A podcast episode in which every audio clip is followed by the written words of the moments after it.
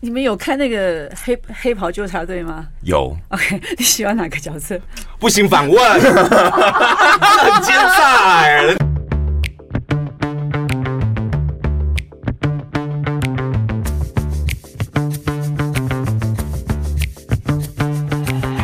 我是小潘，我是天佑，耶、yeah！今天亲门踏户。我看到他桌面上那一叠资料，我都替他感到压力好大。哎、欸，我们两个就带各带一张纸来，这样显得我们俩很混哎、欸。不是很混，就是主持人两张纸，然后受访者吉他 吉吉。我跟你讲，有有一次我呃，在欢迎来宾之前，来宾先等一下、有有有一次我在节目中，你找死分享我一个好朋友，你等一下，没关系啊，就是就分享我一个好朋友的故事。嗯。就是他在二十岁的时候，先跟他爸爸闹翻，就是他想要画画，但他爸叫他找一份正正当工作。那时候一闹翻之后，他竹山人，闹翻之后他就一个人背着包包，都到清境农场去打工，嗯，离家出走，很近啊。对，要不要去远一点？对，他他也不知道去哪里，就竹山上山离家出走两年哦。然后有一天，他就说他彻底的跟他爸爸断绝父子关系，嗯。关系差到这个地步，然后呢，两年之后有一天，他到普里，他就到了一间庙。他说他到那一间庙的庙门口有一座很大的观音，他一个人站在那边，他说泪流满面。是怎么了？我讲真的，为什么？他就是一直哭，没有哭声音的那种，就眼泪一直流。他不知道怎么怎么样，为什么会一直流？嗯，流完之后，他就在那边待了一个小时之后，他。没有回清境，他直接回竹山。哎呦，然后就回到竹山，最后见啊，就回家，回到他家，然后爸就跟他讲一句说：“你回来了。”然后从今以后到现在哦，他跟他爸感情非常好，然后他就回家了。然后我我上次在节目中分享这个故事，嗯，听众没有说哪一间庙？我跟你讲，我跟我爸关系很不好。请问？请问这个跟今天我们的来宾有什么关系？我就问，我就很想问他说，你知道哪一间庙吗？哎、欸，他南头扛把子哎、欸。哦，所以今天来的来宾是？不是，因为我那天讲完之后，嗯、我的私讯就两派人嘛，嗯，就呃南投人每个人都说哪一间哪一间我知道，嗯，有两间，两间庙门口都有个超大观观音像，然后外县市的听众朋友说。小潘在南投哪一间？我也想去看看。我想外县市的人去南投都去紫南宫而已吧。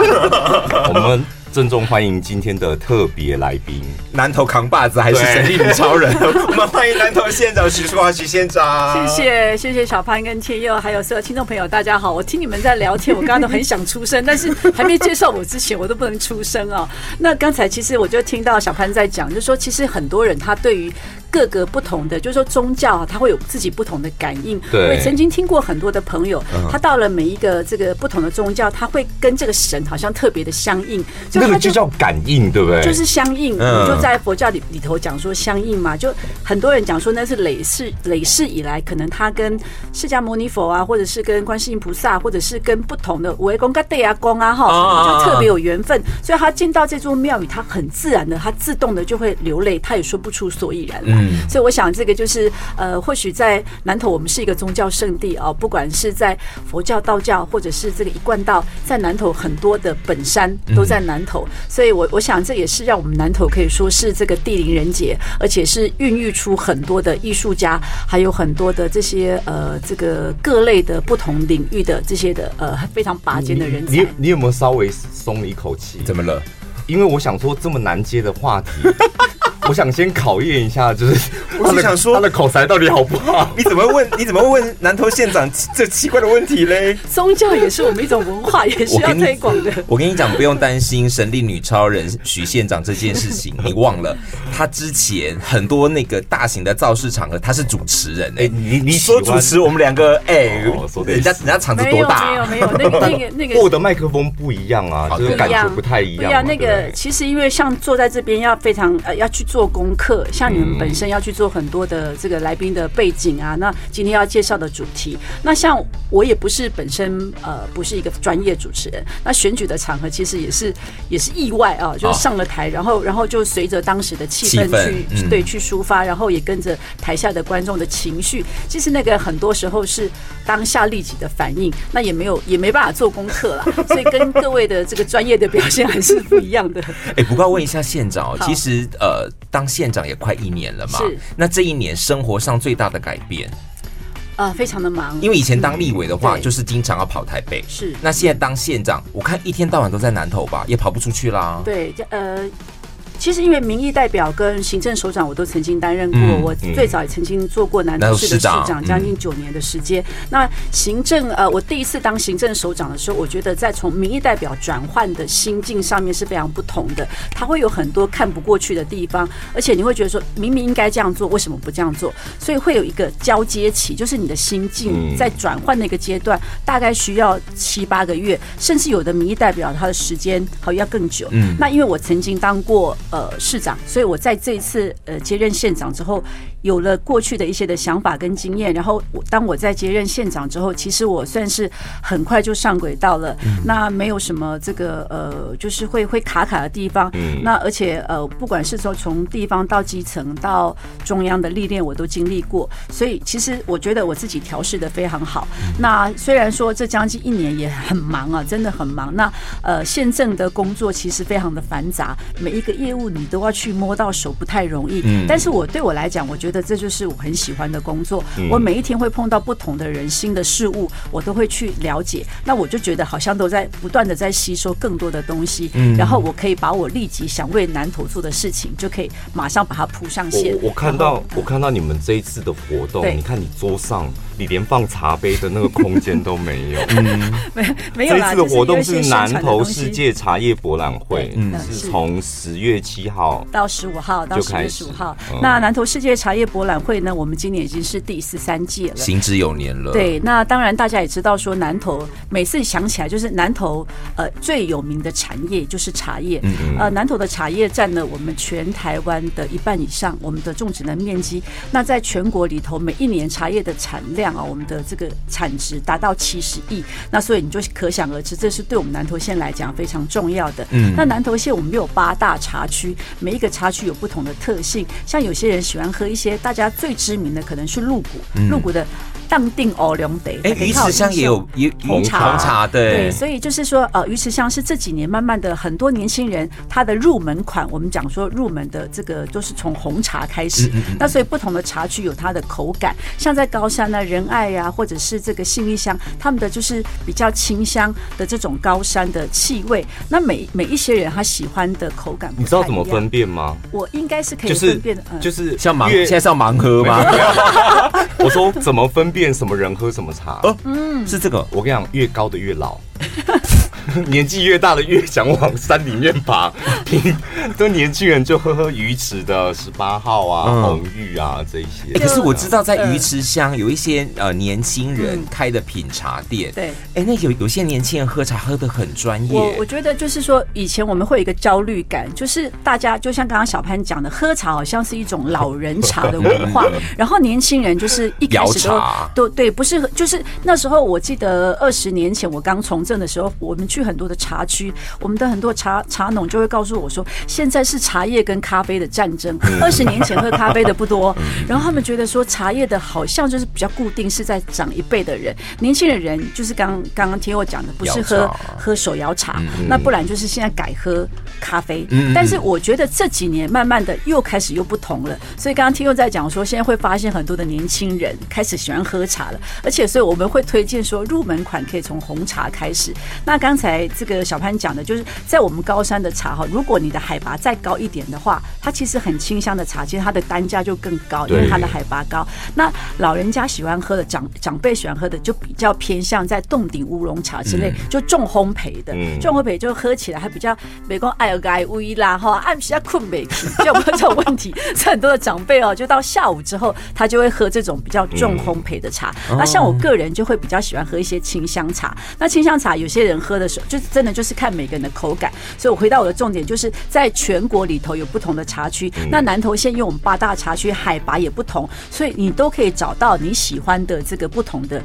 呃，你你喜欢的口味的茶，像我们在这个呃民间乡哦松柏岭这边的海拔虽然不太很高，那它主要的市场就是交给这个手摇饮的市场啊、呃。那我们现在也鼓励就是年轻人喝茶，但是我们尽量不要喝太甜的茶。那所以可以喝喝这种就是说呃我们讲说就是呃叫做冷泡茶，嗯、那但是就是尽量不要加冰块，不要加糖，其实也是一个非常好。我们你知道年纪大了，你这个很卢秀燕呢，年纪大了突然。就是唠唠叨叨，我跟你讲，糖不能太多哦。哎，没有哦，太冰，没有哦。卢市长是很爱喝那个快乐肥宅水的哦。说到这个，我也我也想问，我跟你讲，因为我之前对于那个卢秀燕真的是一点感觉都没有。我个人啊，就是啊，就是很熟了，然后妈妈市长这样。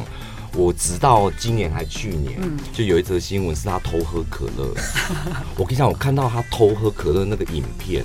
就是他回过头的那个眼神，我跟你讲，我们爱喝可乐的人都懂那个眼神。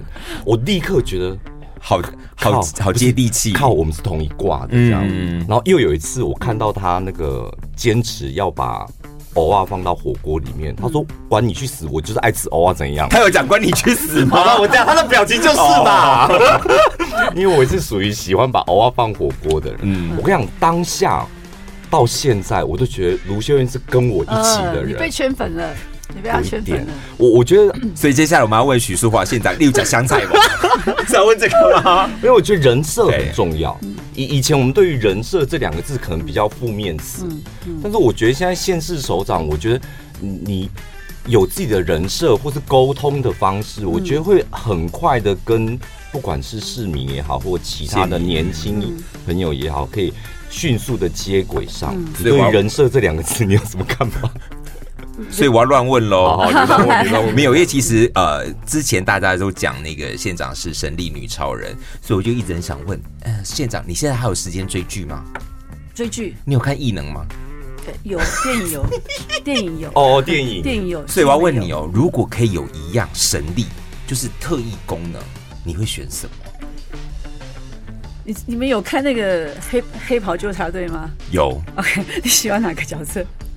不行，反问，很奸诈，人家不行不行，我们给他给县长一点，他地尾魂跑出来了，我们要搞立刻制止他。如果如果可以选择的话，我觉得瞬间移动是我觉得是是哦，你想选瞬间移动哦？对，那很好啊，你可以随时去哪里啊？我看这个回答很很得分哦，因为他瞬间移动，他铁定就要讲说，我接下来叫南投瞬间移动，做很多事，不管发生什么事，我都可以。你在想说南投现在太广了，是不是？我可以。瞬间移动，其实这是真的哦。南投县虽然人不多，可是南投很大。所以刚刚听又在讲说，小潘你的朋友从竹山到清境啊，其实很远的，就上山至少要快两个小时。对，上山好像是哎，对，是啊是啊。所以瞬间移动是县长你想要有的超能力。如果可以的话，我觉得瞬间移动这个反应好蛮笨的。这个鼓励，这个反应真的很棒。因为我有想过这件事情，因为我看完异能之后，我就想说，嗯，到底什么超能力最好？可能很多人很想飞，对。你嘞？你觉得？我就是呃，一辈子都不会死掉的那个，立刻复原那个。你想那？你想变九龙谱？九龙谱？哦，是哦。对，其实如果让我选，里面有一个角色，现在还没有太太多的铺陈，下一季应该会出现，就是长生不老。很想长生不老啊！对呀，你看里面，是这样不觉得很无趣？他容貌焦虑的啦，他容貌焦虑了。对，你看里面就是被那个被霸凌的那个女学生，她其实很老嘞，她只是一直保持学生的样子，她其实才是真正的特务头子。所以哇，原来她的那个超能力是长生不老，我觉得很好哎，这样就再也不用再涂保养品啦、敷面膜啊。对，因为你在南投，老实讲，上山下湖，我说你那个距离车程。其实紫外线很强，是啊，你没看到我现在皮肤 很糟糕，很黑，所以你回家会敷面膜吗？当然啊，当然啦，这年纪大了嘛，我已经快五十了，所以基本的保养还是要有。哇塞，胶原蛋白的，所以你有吃胶原蛋白粉吗？不断在流失，每天都要补充。哎，如果可以当昆虫的话，你们会选择当哪一个？哪一种昆虫？昆虫哦，这这这我有想过，这你想过？呃，我有想过，我我想当蚂蚁。为什么？就是你看大家都不会发现我，但是我就是一个人默默在某一个角落做着我想做的事，然后蚊子，我们看到蚊子就想把它拍死。所有的我想当蚊子，你知道为什么吗？为什么？因为你就你就你可以吸人家吸饱，之后一巴掌就被人家打死，你没有感觉多好。没有，我懂那个意思。我懂，就是我死在我人生吃最饱的阶段。你现在是吃不饱吗？你现在吃不饱吗？是，是没有感觉。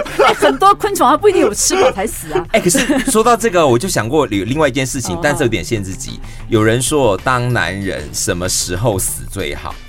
因为什么病而死最好？什么状况之下死最好？马上疯，嗯、在人生最高、你最嗨的那一天，你这个梗好地下电台哦。喂，就刚好讲到这个，我也想过当蜘蛛。嗯，呃、为什么？因为你要当蜘蛛，没有人敢靠近我，多好。然后任何东西我可以布下天罗地网，对，任何人、哦、任何任何动物都逃不掉。嗯，一手好累哦，我觉得好累哦。我有觉得蜘蛛很蜘蛛跟蚊子，我选蚊子。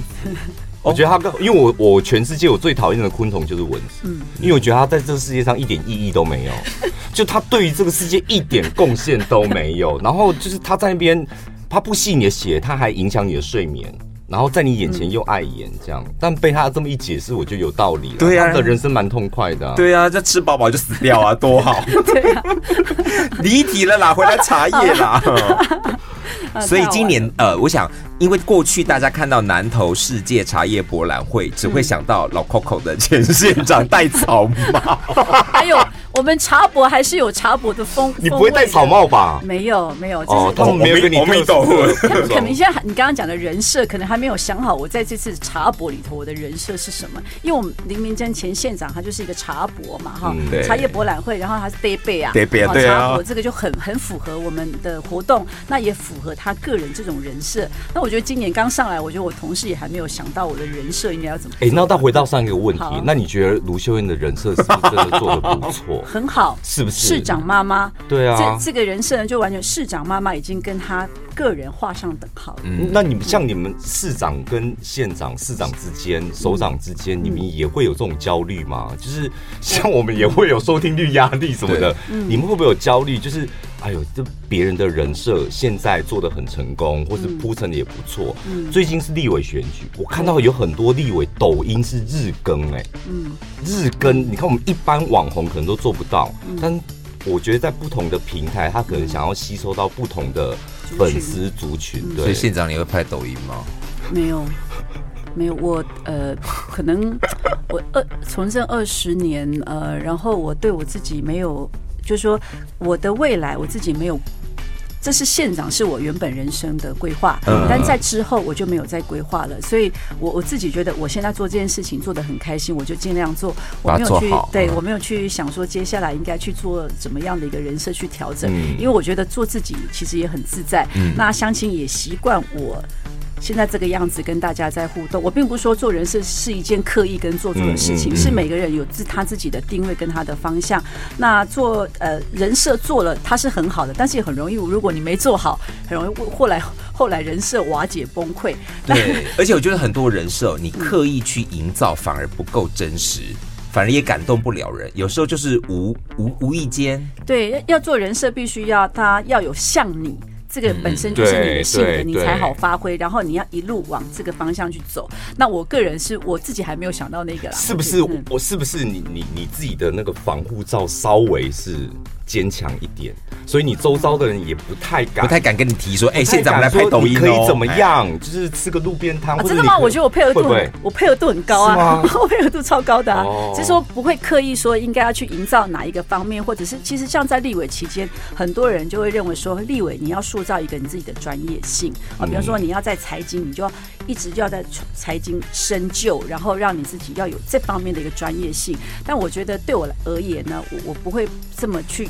做一个单向的事情，对我来讲，我我其实这我觉得跟自己的性格有点关系。我觉得有点也无趣的啊。当然是什么星座？你什么星座？我天平，十月十五号就是我的生日。偶包啦，偶包了，没有偶包。可是这个我我倒觉得，如果你说许县长是一个有偶包的人，哎，说真的，你要穿上神力女超人那套衣服，那个有我跟你讲，那个有偶包的人穿不上去，哎，那你就不懂他了。真的吗？他是有偶包，他才愿意穿的，因为穿的很美嘛。对，因为我这身材很好，穿起来就很好看，美。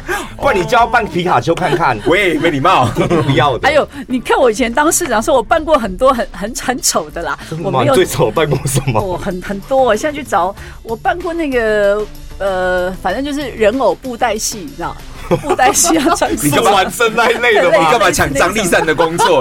布袋戏在云岭呢，反正就活动嘛，活动就类似那种的。但哎，还这里有一个我以前呃，他父亲就是以前我我呃我同事哈，他父亲是我以前市公所的同事，也是帮帮我负责新闻媒体，就知道其实我在这方面还好哎，没有什么我帮你叫我表演我就表演，只是说真的哦，是啊是啊，我一直是这样啊，对啊。所以我跟你讲，我原本的搭档就是天秤座，对他看起来。就是无所谓，没关系，轻松做自己就好。我跟你讲，私底下偶包超级重，表面上都说没关系，都可以，都可以。可是我觉得政治人物做久了，大概再有偶包，你也要没有偶包了，因为幕僚帮你安排，你也只能点头说哦，好吧。就他可以牺牲到哪个程度，因人而异啦。当县长到现在，你目前面临过最大的挫折，有点无力的是什么？现在立刻可以想到的。挫折啊，挫折倒是不会啦。你说，嗯、但是呃，我就举例，比方说我们在八月份的时候被讲没有超前部署。对 对，我现在举例这件事情啊，是因为这个是呃，我们大概是就是说，在我这一年以来，我们碰到的这种天灾。嗯、那实际上就是说我我现在不要再去跟去。塑造我去跟中央怎么样，而是说你很多的事情，其实我们都是按部就班的，有按照我们的的规就是规定在做。那其实很多的事情，它的节奏其实是并不是外界的人所能够了解的。但是当呃这么从中央的角度有媒体的资源，就是外界真的会误会。嗯，就像我们。竹山到清境，我们就觉得很近啊，因为都在南投，就南投县嘛。哦，不就隔壁？然后，但是当地的南投人就知道需要两个小时、一个小时可能才到。你你说的外界的个误解，可能是这个部分，对不对？对，因为呃，我在讲就是说，因为仁爱乡哦，我们光是一个仁爱乡，它的面积就比彰化县、台中市都还要大。嗯。那所以，当我们在那种山形地貌，它本来就是非常严峻的情形底下，很多的居民他是住在深山里头的。你要从清境这边下山也是一样，清境呢还不是在最山上，它还是在仁爱乡的一半的的半半这个半山腰。而已。那所有的路线呢，它就它都是沿着山山路而开的，所以如果当发生紧急灾难的时候，其实并不是说所有的民众一定要撤离的，它反而是危险的。就是说，如果真的有有有雨水大的时候，你你判断这个时候是不能走的时候，你就必须要待在家里面，然后你的这个备你的备粮要充足，其实这样就够了。它有可能会形成孤岛，孤岛就是说它会断断水、断电、断路，但总比上面好吧？对，它基本上是安全的。嗯、但是如果你撤离的话，每一条山路它只要有一个中断，那大石落下来，你被卡在。路中间它就会非常危险，所以我们这次这次有很多的山路山就是路基全部都是被冲毁的，你基本上已经没有路基可以走了。嗯，所以在这种这种呃第一时间呃，当然中央对我有一些的呃指指教了哈，就是说认为说我们很多的时候你应该要做撤离，但我我刚刚讲就是不是每一个遇到这个灾难的时候或者雨灾你都必须要撤离，嗯、撤离并不是对撤离并不是最安全的做法，你要看每一个。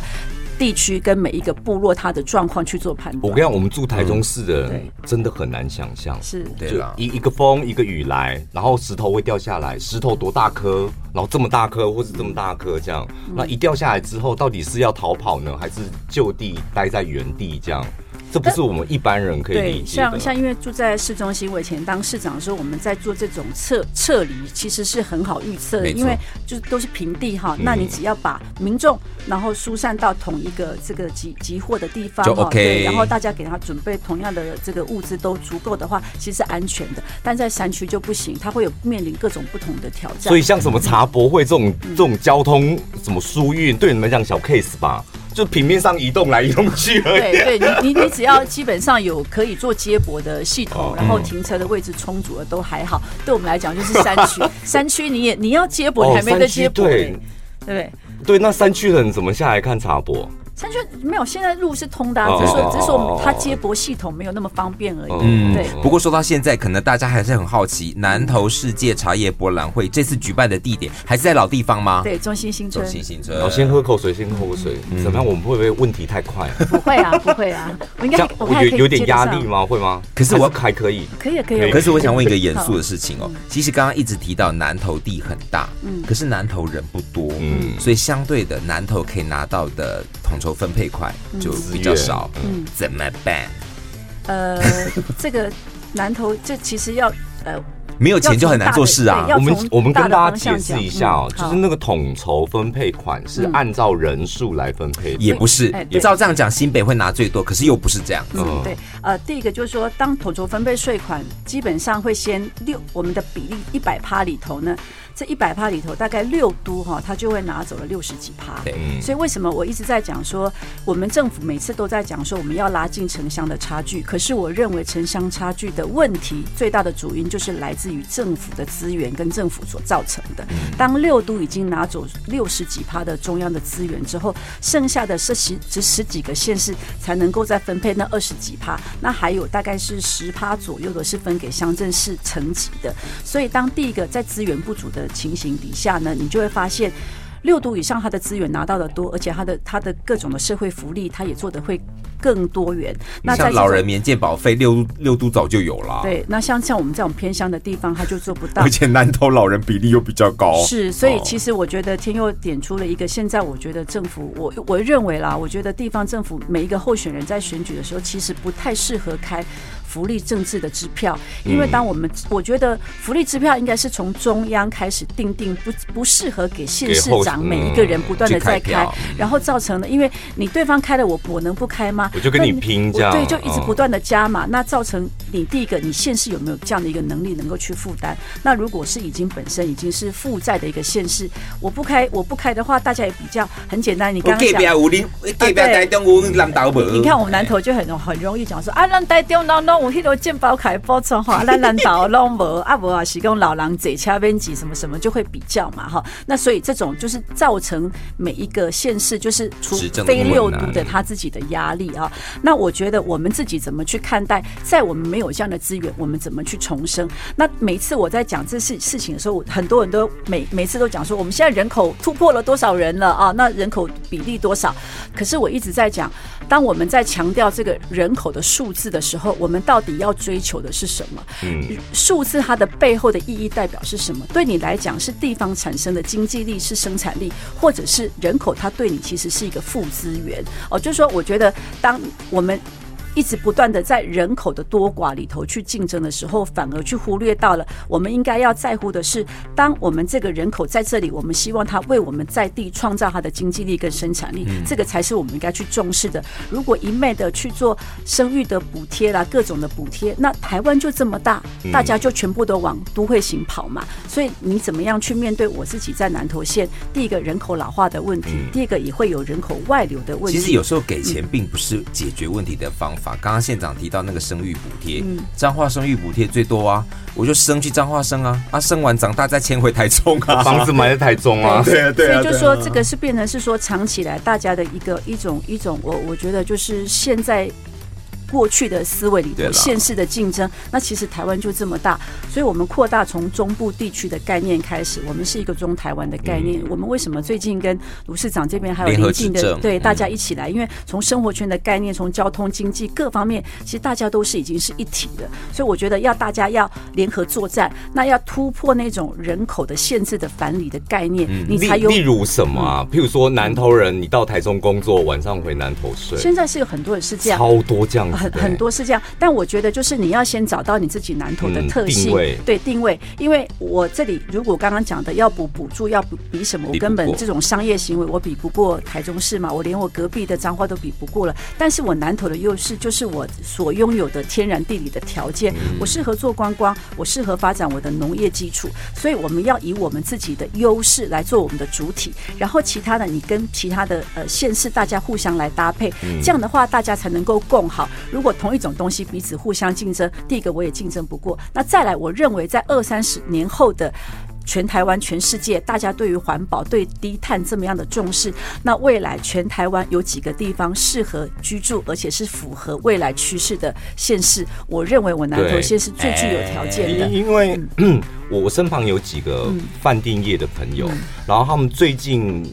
哎，其实已经策划一两年了。嗯，他们要做的台湾旅游顶级奢华旅游，全部都在南投。嗯，南投的确旅宿是很贵。啊举个例哦，譬如说，譬如说，呃，他三个晚上，然后吃跟住，然后再加心灵课程，他说大概九万块一个人。然后我就很好奇，问说，住饭店就一个晚上算你？两万好了，或一万好了，然后你九万块到我花哪里？他说南投有很多顶级的行程是我们不知道的，所以观光旅游对南投来讲是非常重要的一件事。非常重要，那是我们现在的发展的一个重心嘛。那只是说，我认为就是刚才我讲到的，我的竞选的主轴就是以低碳永续为核心，以创新，然后还有数位做我们的解方。就南投我们是一个偏乡，那现在在这种数位化时代，你要要要求低碳，我们怎么样透过科技的部分？然后数位的治理帮助南投的偏乡可以做提升，嗯、那不是一昧的在这种商业行为去竞争，发挥我们的优势，然后跟其他的县市彼此来做串联。所以这个是这个是。最近有很多人在讲说，就是在台湾旅游就有点像是共盘呐。然后有有有有一个新闻呢、啊，我觉得我记得有一个新闻说，今年中秋连假，台湾人用那个住房率什么打脸饭店业者。嗯就大家普遍会觉得，在台湾住饭店或在台湾旅游，那个钱我可能都可以去日本了。嗯，那我为什么要留在台湾？对于台湾的旅游，你有什么想法？我我我觉得，当然国外的有很多人喜欢去国外走走看看也好，但是你我们我就我这是我个人的发觉啦，就是我我看到这几年台湾，因为现在台湾其实就这么大，它能它也不可能过度去开发更多的一些这种大型的景点，而现在更强调的是一些低碳。旅游的秘境的景点，然后更适合可以去两三天轻旅游的这些的景点，更多的年轻人他喜欢留在台湾做这样的一个旅游，所以我觉得这个是台湾的这个最好的。这种时机，那同时也是最适合去发挥的。国外跟国内的旅游，我认为各有人口。我们自己也会去国外旅游，但是我们也一定也在国内旅游。没没有好与坏，你有偶尔到国外走走看看，回来之后就会想把国外好的东西。如果你很多人都会觉得说，我上次去国外旅游看到了什么好玩的，他们饭店是怎么设计的，提供什么样的服务，他们就会其实回馈给我们在地的政府，或者是给业者，希望在台湾自己也能够有这样的这样的一个旅。店，那同样的也借由这样的可以吸引更多的一个呃外来的游客。台湾你不可避免的就是将来的它的观光主业。在全世界还是非常具有吸引力的。那我们怎么样看到这样的一个主体性？可能其他的县市还没有我们这样的条件，嗯、但我认为，如果国外的朋友要来到南，要来到台湾玩，南投绝对是首选，那也会是必来的地方。那我怎么样把我体质弄好？其实这个是一个问题哦。大家都知道日月潭是南投很知名的景点，嗯、可是对国外的观光客来讲，他如何来到台湾，能够离开台北？嗯，因为太多人就是台北九份没了。如何能够把这些人想办法吸引到南投来？嗯，刚刚小潘提到说台湾旅宿很贵，可是我说真的哦，你看南投最贵的那两家云品跟韩碧楼最贵吧？嗯，很难定。我觉得台湾台湾人嫌贵，因为你知道为什么吗？就是。第一，它的服务品质的确让我们觉得它，它老实讲，它贵的有道理。对，但我刚刚提到的旅宿的问题是，我们很多人，我很多旅宿就是那个价格，可是不值。对，就是服务品质，我觉得台湾有部分的服务观光品质没有跟上它的价格。嗯，尤尤其在南投，我觉得服务观光旅游那是非常重要的一件事。像我觉得我们今年开始啊，我我南投县的业者其实很配合我们县政府的。从今年开始呢，我们南投目前呢、啊，已已经有一百零三家的业者是配合我们政府，从这个就开始做环保旅店。那您刚刚讲的，就是不不提供备品，对，就不不管不主动提，对，不主动提供，不管你是要这个过夜的，然后啊，就是就是连续连住的，他不提供，不再提供毛巾跟更换床单嘛，或者是矿泉水瓶装的不再提供。那您刚提到的另外的几家比较高档的，他算是已经拿到政府的，就是就是呃拿到奖章。章的标章的饭店，那能够有这些做领头羊，我们的业者大家希望把南投的品质做好，这点是我觉得我们自己知道南投的特性跟未来要发展的趋势，所以这些业者也会配合政府在做这方面的这个提升。嗯，是是是我我觉得是在在这方面是可以做到让让全国的不管在旅游业这方面哈，做旅宿业的都可以做到。一定的一个提升了。嗯，不过回到那个茶叶博览会，如果今天有外县市的人要到南投参加世界茶叶博览会，嗯，哎，县长帮他们拍个行程吧，怎么玩？我们我们这次其实有在。茶叶博览会当中还有一个茶香的小旅行啊，因为就我们刚刚讲的南投县有八大茶区嘛，我我看了一下，大概就这个最适合放 IG，嗯，因为发现到不是，因为现在就是旅游观光旅游，对于很多人来讲，拍照，我排好行程，想说那我要在哪一个行程拍什么照片放在 IG 上面，这个是非常重要的一件事，你有想到吗？呃，就茶香小旅行这个事，所以我待会推荐给大家。就我先讲我们大的这个活动嘛，因为茶博我们是有这次有二十八个这个不同的一个展馆哈。那除了是保留了很多朋友喜欢的，我们有把一些新的元素也带进来啊。例如很多人喜欢就觉得茶博很热闹，因为中心新生的整个大广场全部都是啊，然后让大家去去绕了一圈。对，那除了是你可以买到可以品尝到好茶之外，当然我们还会做一些的体验的活动。例如呢，每一年的时候。呢，我们都有千人的茶宴，好，然后还有这个茶席呀，还有包括像擂茶的活动，就很多人喜欢大家一起千人午餐的这样的一个一个活动，所以这种千人茶会的活动呢，我们都还是每年都会存在，因为觉得跟数数千人一起在那个大操场上面很好玩，然后而且这个就一张照片，对，就就就是这种，就这这个活动还是有有保留。那我们今年还有另外再推出一个茶宴的活动，就十三乡镇我们有不同的特呃我们。的特殊的产品，然后我们会找一些的，我们这次就是茶宴，就是把南投县的所有十三乡镇的不同的农特产品，把它摆上桌，透过料理的方式跟大家一起千人来做茶会。嗯、这个还是现在还有空间，欢迎大家来订购哈。就透过是订桌吗？对，订桌就归的阿扎沙行材，就南投县的十三个这个不同的以茶叶，还有以我们的特色的呃农特产品做我们的主。我以前呢哈很爱参加这个，嗯，因为你花的钱才花的钱少少的。然后你也不用啊，跑到什么仁爱乡吃这个，跑到信义乡吃这个，跑到清境吃这个，我就。一桌定下去，我什么南投跟茶有关的料理都吃得到。嗯嗯，只是我现在找不到人，人缘不好，找不到人给你吃，不能并桌就对了，不能并桌，凑不到一桌，那是你个人的问题。不然这样好了，我请了，我凑一桌好不好？大家大家来跟我去吃这样。好，那这个是这个是另外的一个新的一个活动，然后还有这次呢，我们在呃。几个二十八个馆里头呢，除了还有一些像大家比较喜欢的品茗馆，就是你可以品茶到很多人就是他对茶想了解，但是不晓得应该怎么去喝。哎，这个乌龙茶是怎么样？然后这个这个呃翠玉是什么样的口感？金萱是什么样的口感？那红茶喝起来是什么样的味道？那我们就在这个黄金品茗馆里头呢，就用少少的钱，一个一百块钱，你可以有一个专业的品茶师告诉你如何去品茶，如何去分辨，然后把今年所有的这个顶级的茶都能够喝。得到那，因为每一次我们的茶博呢，都是跟农会这边来合作。那现在最主要是你在这边买到的茶呢，绝对都会是由农会这边做把关的，它有履历认证嘛，那你可以去做溯源。所以基本上这茶其实保证台湾茶，对，绝对保证台湾茶不会有混茶的状况，因为这个都有非常严格的把关。哎，对，这个很重要，因为前一阵子不是才破获吗？一堆茶叶号称台湾茶，现在都是混成越南茶，然后来参加茶博，这个你不用担心。对，就绝对不会有，因为我们哎，这个好。呃，因为其实我还是讲一下混茶，混茶不是不好，而是你不能，你不能把不是标志不实。哎，对对是这样。对，讲到混，又讲到蛋的问题嘛。对啊，因为越南茶就是比较便宜嘛，没有说越南茶不好，可是你不可以要我用台湾茶的价格，你让我喝到越南茶。是是是。其实其实这有时候真的就是你知道环环相扣。